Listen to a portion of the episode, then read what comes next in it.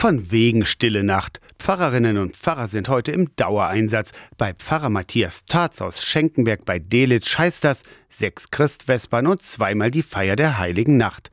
Tarz ist zuständig für 27 Dörfer mit 16 Kirchen. Alle Kirchen schafft er natürlich nicht. Wo er selbst nicht sein kann, übernimmt Superintendent Matthias Imbusch oder ein Kollege im Ruhestand. Kölser, Schenkenberg, Laue, Sausedlitz, Brinnis, Löbnitz, nochmal Schenkenberg und Lissa. Knapp 100 Kilometer reist Matthias Tarz heute ab. Ich fange an 13.30 Uhr und höre auf nachts 1.30 Uhr. Eine Predigt hat Matthias Tarz für heute vorbereitet, aber jede Christvesper ist anders. Dazu gibt es Krippenspiele, manchmal größere, manchmal kleinere. Insofern it. Kann ich nicht sagen, es ist immer die gleiche Predigt, sondern die muss variiert werden, weil mein Zeitfonds ja beschränkt ist. Ich muss nach 40 Minuten weiter. Der Terminplan ist eng getaktet. Was mir wichtig ist, dass ich am Ausgang die Leute verabschieden kann.